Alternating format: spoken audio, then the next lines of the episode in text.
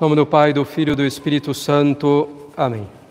Minha Maria, cheia de graça, o Senhor é convosco, bendita sois vós entre as mulheres, bendito é o fruto do vosso ventre, Jesus.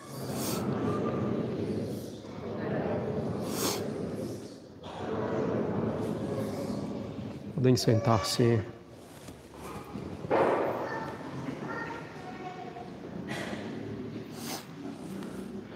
Caros católicos, estamos hoje, estamos hoje no 22º domingo depois de Pentecostes, em que São Paulo escreve aos filipenses: Confiemos em nosso Senhor Jesus Cristo, porque aquele que começou em vós a obra a aperfeiçoará até o dia de Cristo Jesus. Ou seja, caros católicos, a boa obra que nosso Senhor começou em nós é a obra da nossa santificação iniciada no nosso batismo. Ele continuará essa obra buscando a perfeição dela até o dia de Cristo Jesus, quer dizer, até o dia em que nos encontraremos com Jesus no, no instante após a nossa morte em nosso juízo particular. Portanto, caros católicos, nosso Senhor Jesus Cristo está constantemente agindo em nossa alma em cada instante e em cada acontecimento para levá-la à perfeição, à perfeição da caridade. Nós porém, nós, porém, temos que cooperar com essa obra divina. Como nos diz Santo Agostinho, Deus que nos criou sem nós não nos salvará sem nós. Ele quer então a nossa cooperação, ele quer que completemos em nós aquilo que, por assim dizer, falta a paixão de Cristo, como escreve também São Paulo. E o que falta à paixão de Cristo é a nossa adesão a ela, fazendo-nos outros Cristos, vivendo a vida de Cristo, ou seja, vivendo pela fé, acreditando no que ele nos ensinou vivendo pela caridade, amando o que ele ama.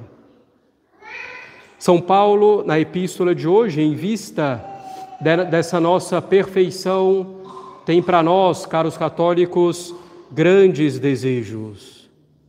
O que peço, diz ele, é que a vossa caridade cresça cada vez mais em conhecimento e em discernimento, para que provemos o que é melhor ou para que provemos as coisas mais elevadas. Procuremos então entender um pouquinho melhor. O que deve nos guiar sempre, caros católicos, é o desejo de amar a Deus. Que cresça em nós a caridade, como diz São Paulo. Devemos procurar crescer na caridade sempre e cada vez com mais abundância. É isso que deve nos mover sempre em cada pensamento, em cada ação, o amor a Deus, a caridade.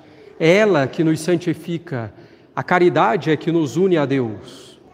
Com efeito, caros católicos, quando amamos algo, tornamo-nos semelhante ao que amamos, de alguma forma, e nos unimos ao que amamos.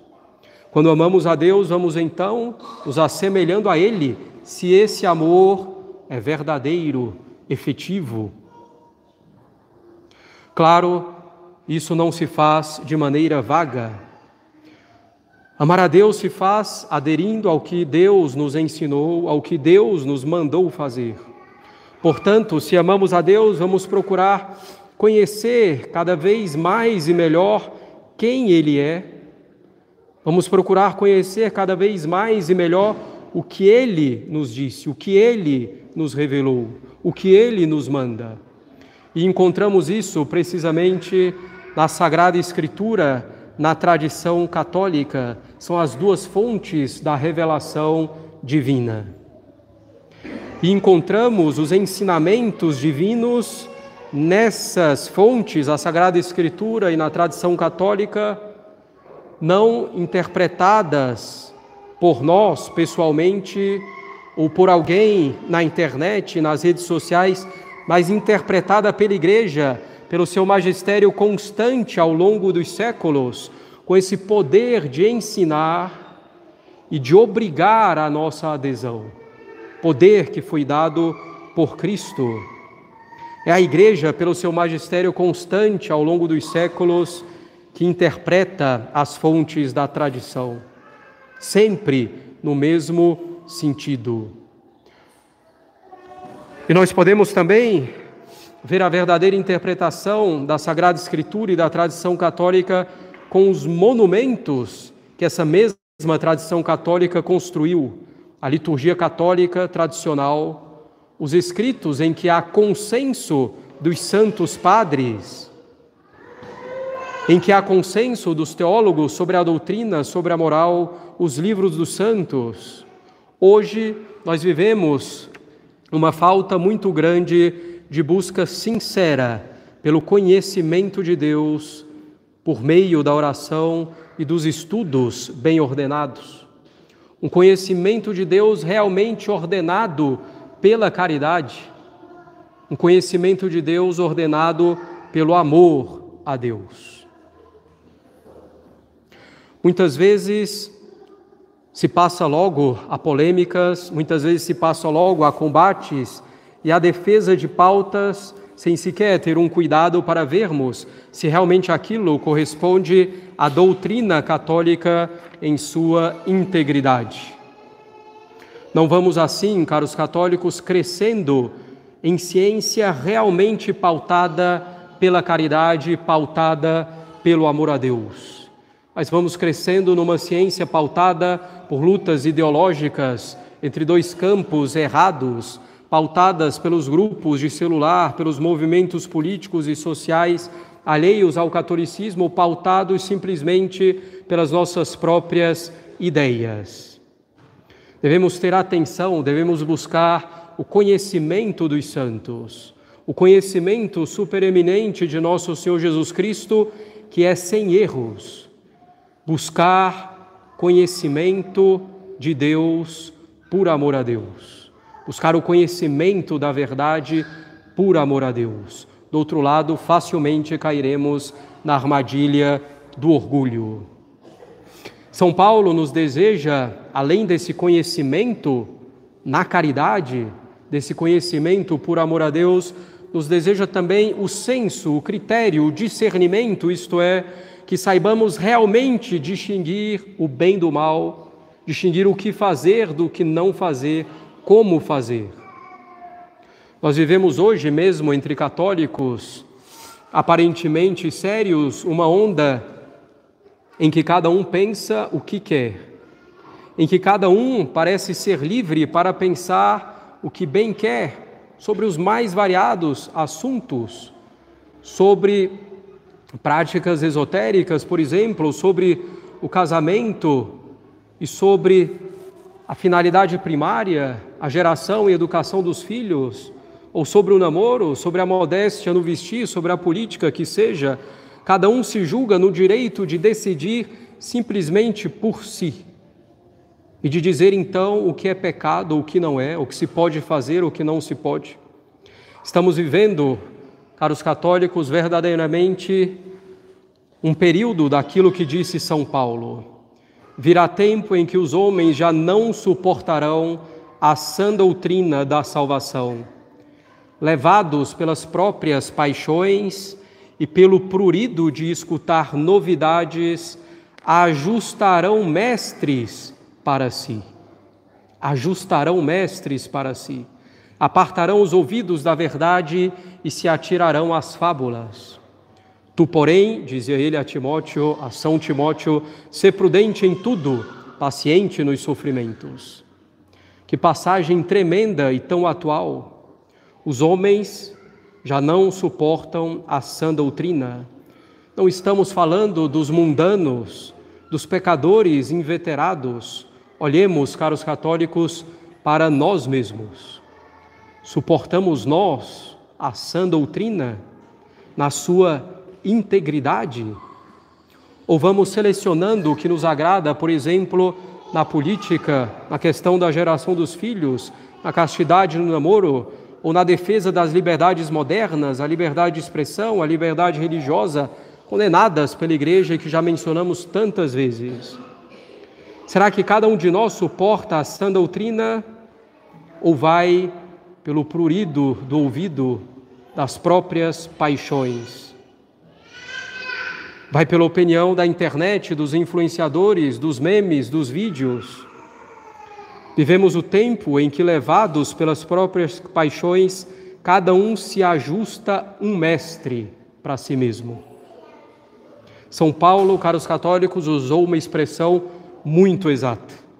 Cada um se ajusta um mestre, ou seja, procura um mestre ajustado ao que as suas paixões desejam, ao que as suas inclinações desejam, ao que os seus pensamentos, ao que os seus raciocínios desejam. Cada um se ajusta um mestre que se apresenta como católico, como um pouco mais sério, e se satisfaz com esse mestre que se ajusta para si. Está vendo tal pessoa católica disse isso, então posso fazer assim, posso pensar de tal modo. Um mestre ajustado ao que eu quero ouvir.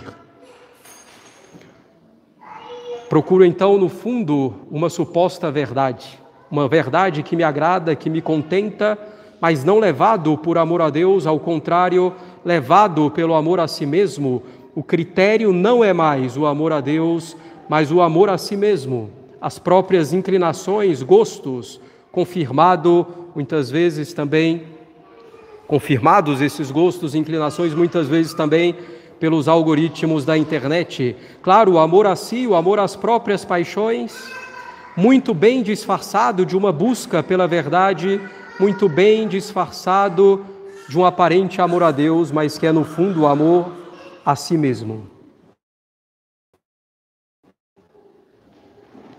Encontramos um mestre ajustado a nós. Com base em quê? Em palavras soltas, com argumentos soltos, com meias verdades, com verdades tiradas de contexto, com alguns princípios sem outros princípios.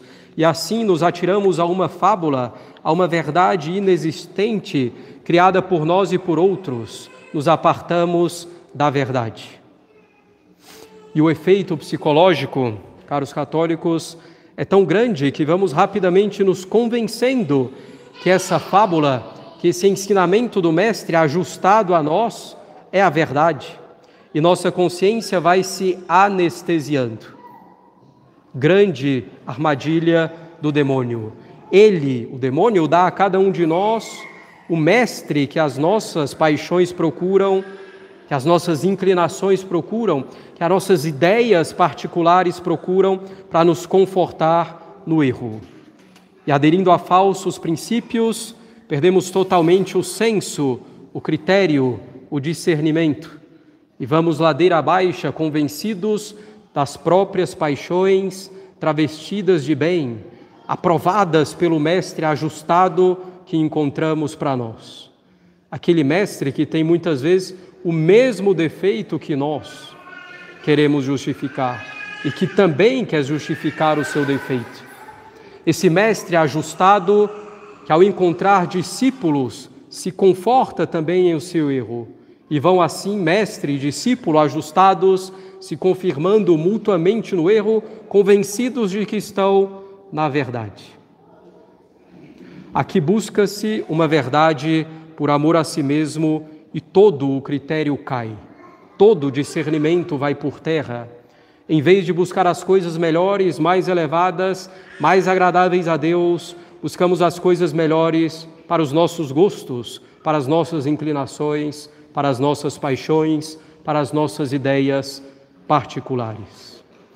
Tentamos, com argumentos elaborados, ajustar Deus a nós, porque não queremos, no fundo, nos ajustar a Deus e sermos assim encontrados com sinceridade e sem ofensa no dia de Cristo, que é o dia de nossa morte.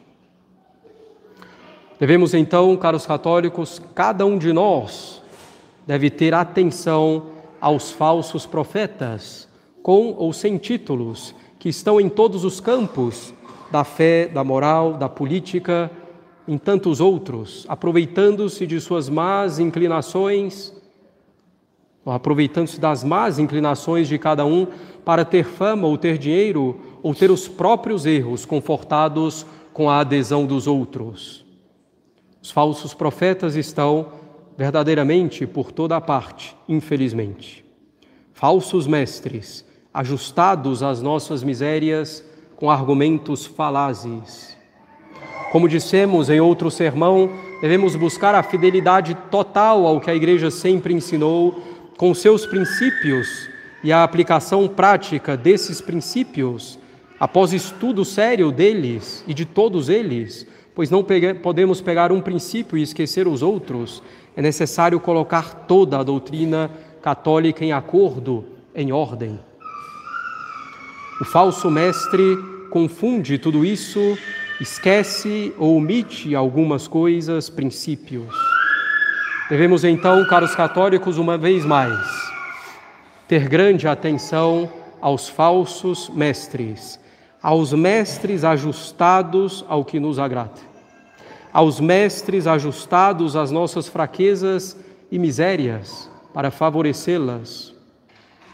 O que ocorre efetivamente é que se faz a escolha de viver de tal modo ou de ter tal ideia e em seguida se procura o mestre que justifica com argumentos aparentemente racionais a escolha feita. É o que se chama na psicologia viés pró-escolha. Uma escolha feita pela inclinação, pela paixão, pelo que me agrada e que procuramos em seguida justificar racionalmente depois e aceitamos praticamente qualquer justificativa aparente. E é uma escolha, caros católicos, que não foi feita com base no amor a Deus. Amemos a Deus cresçamos no conhecimento da doutrina católica e no bom discernimento do que é bem, do que é mal, do que se deve fazer, do que não se deve fazer e como se deve fazer. E que Nossa Senhora nos ajude. Em nome do Pai, do Filho e do Espírito Santo. Amém.